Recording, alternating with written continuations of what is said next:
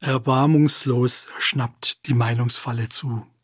Millionen Menschen lassen sich in Scheingefechte verwickeln, mit brutalen Folgen. Täglich entsteht ein gewaltiger Flurschaden, der sich nicht in Milliarden beziffern lässt. Denn es geht nicht nur um Geld, sondern vor allem um ausbleibenden persönlichen Erfolg, ruiniertes Lebensgefühl und um verpasste Gelegenheiten für jeden Einzelnen. Es brennt großflächig und keiner kommt zum Löschen. Schauen wir uns die Sache mal von Anfang an an. Ein Thema, das unerschöpflich erscheint. Doch wenn wir begreifen, dann erkennen wir auch unseren persönlichen Ausweg. Dann sind wir nicht mehr Teil des Problems, sondern die Lösung. Zumindest für uns, unsere Lieben und unsere Umgebung. Kennen Sie Schorsch? Schorsch ist mein Sandsack. Ich prügle auf ihn ein, wie ich es bei einem Menschen niemals wagen würde. In Schorsch stecken die Eigenarten von ganz vielen Menschen in möglichst deutlicher Form. Und mit Schorsch spreche ich Klartext, hart und erbarmungslos. Es sind unangenehme Wahrheiten, die ich einem Menschen direkt nie zumuten würde. George hat eine Meinung und nicht nur eine, sondern zu jedem Thema, vor allem bei Themen, in denen er sich so gar nicht auskennt. Deshalb frage ich ihn, muss man denn zu allem eine Meinung haben? Ja klar, man muss doch mitreden können. Wo bitte schön redest du mit? Im Landtag oder Bundestag? Bei Kundgebungen oder Versammlungen? Diskutierst du mit den führenden Köpfen unserer Zeit, um neue Lösungsansätze zu finden, einen Ausweg aus dem Dickicht der Irrtümer und des verblichenen, verblendeten Zeitgeistes.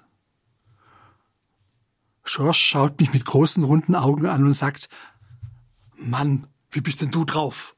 Sei mal gechillt, immer locker bleiben. Er informiert sich, weiß dann immer das Neueste und kann so Ignoranten wie mir beibringen, wo es lang geht, was jetzt Sache ist.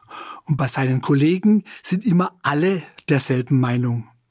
Liegt mal wer daneben, dann bekommt der Bescheid. Geht ja gar nicht, dass jeder andere Meinung ist. Ich frage Schorsch, müssen denn immer alle gleicher Meinung sein? Und er antwortet, dass es so ist wie beim Alkoholtrinken. Geht ja auch nicht, dass einer nur Scholle trinkt. Muss schon was Anständiges sein. Letzthin, ja, da haben sie mal einen verhauen. Der wollte es absolut nicht kapieren, war wahrscheinlich so ein Nazischwein oder ganz sicher so ein ungeimpfter Putin-Liebhaber, sagt George. Geht ja gar nicht. Mir fällt auf, George wirkt frustriert. Bei ihm geht viel nicht. Er sagt viel zu häufig, geht ja gar nicht. Das wäre möglicherweise ein wertvoller Hinweis für ihn. Doch George blickt nicht auf sich und mögliche Verbesserungen in seinem Leben. Nein, lieber wendet er sich dem fernen Geschehen zu. Keine Krise ist ihm zu klein, kein Ziel der Empörung zu weit weg. All seine Energie und Leidenschaft steckt er da rein, manchmal auch Zorn. Und ist er allein, dann sitzt er müde und lustlos auf der Couch. Man kann ja eh nichts machen. Ich frage weiter und versuche dem Geheimnis auf den Grund zu kommen. Und woher bekommst du deine Meinung? Ja, aus dem Fernsehen und dem Radio. Nur offizielle Quellen. Alles sauber recherchiert und regierungsamtlich zuverlässig. Und was verbreiten die so? Guckst keine Nachrichten. Ist doch Bürgerpflicht. Du Meinungsverweigerer. Was sagen die Nachrichten denn zum Beispiel? Putin? Böse. Weil geht ja gar nicht. Du kennst schon den Unterschied zwischen Fakt und Interpretation, oder? Klar, die Achse des Bösen, der Putin und der Ayatollah, alles Terroristen. Und wir sind die Guten und müssen Opfer bringen, kalt duschen für den Weltfrieden. Also, George, hole ich aus. Es gibt Fakten auf der einen Seite, wie beispielsweise die Uhrzeit. Dann auf der anderen Seite gibt es Interpretationen. Beispielsweise diese Person ist böse. Das ist Interpretation. Ist das in den Nachrichten genauso gesagt worden? Der ist böse? Nein, nicht mit diesen Worten. Aber die Botschaft war völlig klar. Das kann man sich zusammenreimen, so wie das erzählt wird. Ich fasse für mich eine erste Erkenntnis zusammen. Meinungen von der Stange, also einfach so aufgeschnappt, sind natürlich sehr bequem, weil man selbst nicht nachdenken muss. Sie haben nur einen Nachteil. Sie sind wie des Kaisers neue Kleider. Der Kaiser glaubt, in prächtigem Gewand zu stolzieren, ist für die Betrachter jedoch völlig nackt. So geht es auch Menschen, die sich eine Meinung umgehängt haben, damit vor allen anderen stolzieren, angeben wollen. In Wirklichkeit sind sie völlig nackt, intellektuell betrachtet. Aber ich brauche doch eine Meinung. Für was denn, lieber Schorsch?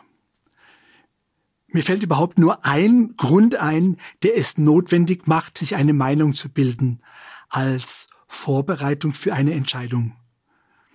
Ich bilde mir eine Meinung, wenn es darum geht, ob ich etwas unternehmen möchte, beispielsweise gegen die Zustände, über die andere sich nur beklagen. Oder ich bilde mir eine Meinung, wen ich demnächst wähle. Ich bilde mir eine Meinung in Bezug auf meine private und berufliche Situation. Und das ist der bedeutsame Unterschied. Ich handle dann auch entsprechend. Aus einer Meinung folgt zwangsläufig die Haltung. Aus der Haltung folgt unweigerlich das Handeln. Alles andere ist keine Meinung, sondern ein Geräusch, das aufgeschnappt und weitergegeben wird. Und das macht aus mir ein tönern Erz, einen hohlen Stamm, durch den eine Botschaft hindurchgetrommelt wird. Nein, ich bilde mir eine Meinung zu anstehenden Entscheidungen. Für alles andere gilt, wenn ich nicht persönlich mit Putin verhandle und auch nicht darüber entscheide, welche politischen Aktionen zu treffen sind, dann brauche ich keine Meinung zu Putin. Und schon gar nicht dann, wenn die Faktenlage mir nicht erlaubt, eine qualifizierte Meinung zu bilden, weil die Geheimdienste dieser Welt nicht an mich berichten. Das meiste, was andere zu dem Thema wissen, ist mir völlig unbekannt. Behauptungen im Internet helfen mir da auch nicht weiter. Egal, was ich in diesen Themen von mir geben würde, es wäre in höchstem Maße unqualifiziert. Schorsch wirft mir einen Blick zu, der völliges Unverständnis ausdrückt. Aber über was sollen sich die Leute unterhalten? Es muss doch irgendwie ein Gespräch möglich sein. Das sind ja unsere Sorgen, Nöte und Probleme. Wie wäre es mit einem Gespräch, wie man auf die aktuellen Veränderungen reagieren kann? Was man konkret tun kann? Oder Tipps zu verbreiten, wie man besser mit der Situation zurechtkommt. Aber ich habe doch das Recht, mich aufzuregen. Und? Wird's dann besser? Regt dich das ab? Schorsch gibt zu, dass sich alle immer mehr aufregen und das Ganze gar nichts bringt, im Grunde genommen. Es bleibt nur ein leeres Gefühl, Machtlosigkeit und Unausweichlichkeit.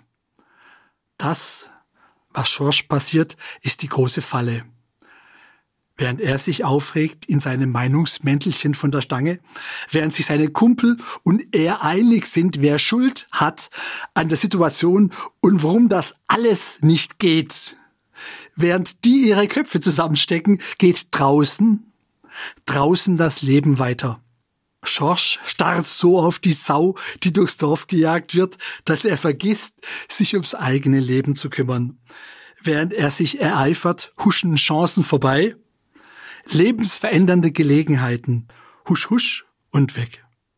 Und das ist die Falle. Er lässt sich ablenken, statt sich um die wirklich wichtigen Sachen zu kümmern. Also, Schorsch, Beziehung läuft nicht, der Job ist mies und Putin an allem schuld. Glaubst du das wirklich? Ich mache Schorsch einen Vorschlag zur Güte. Er soll aufhören, sich über andere das Maul zu zerreißen. Denn nichts anderes ist das im Grunde genommen, was er tut. Was er tut, wenn er glaubt, eine Meinung zu vertreten.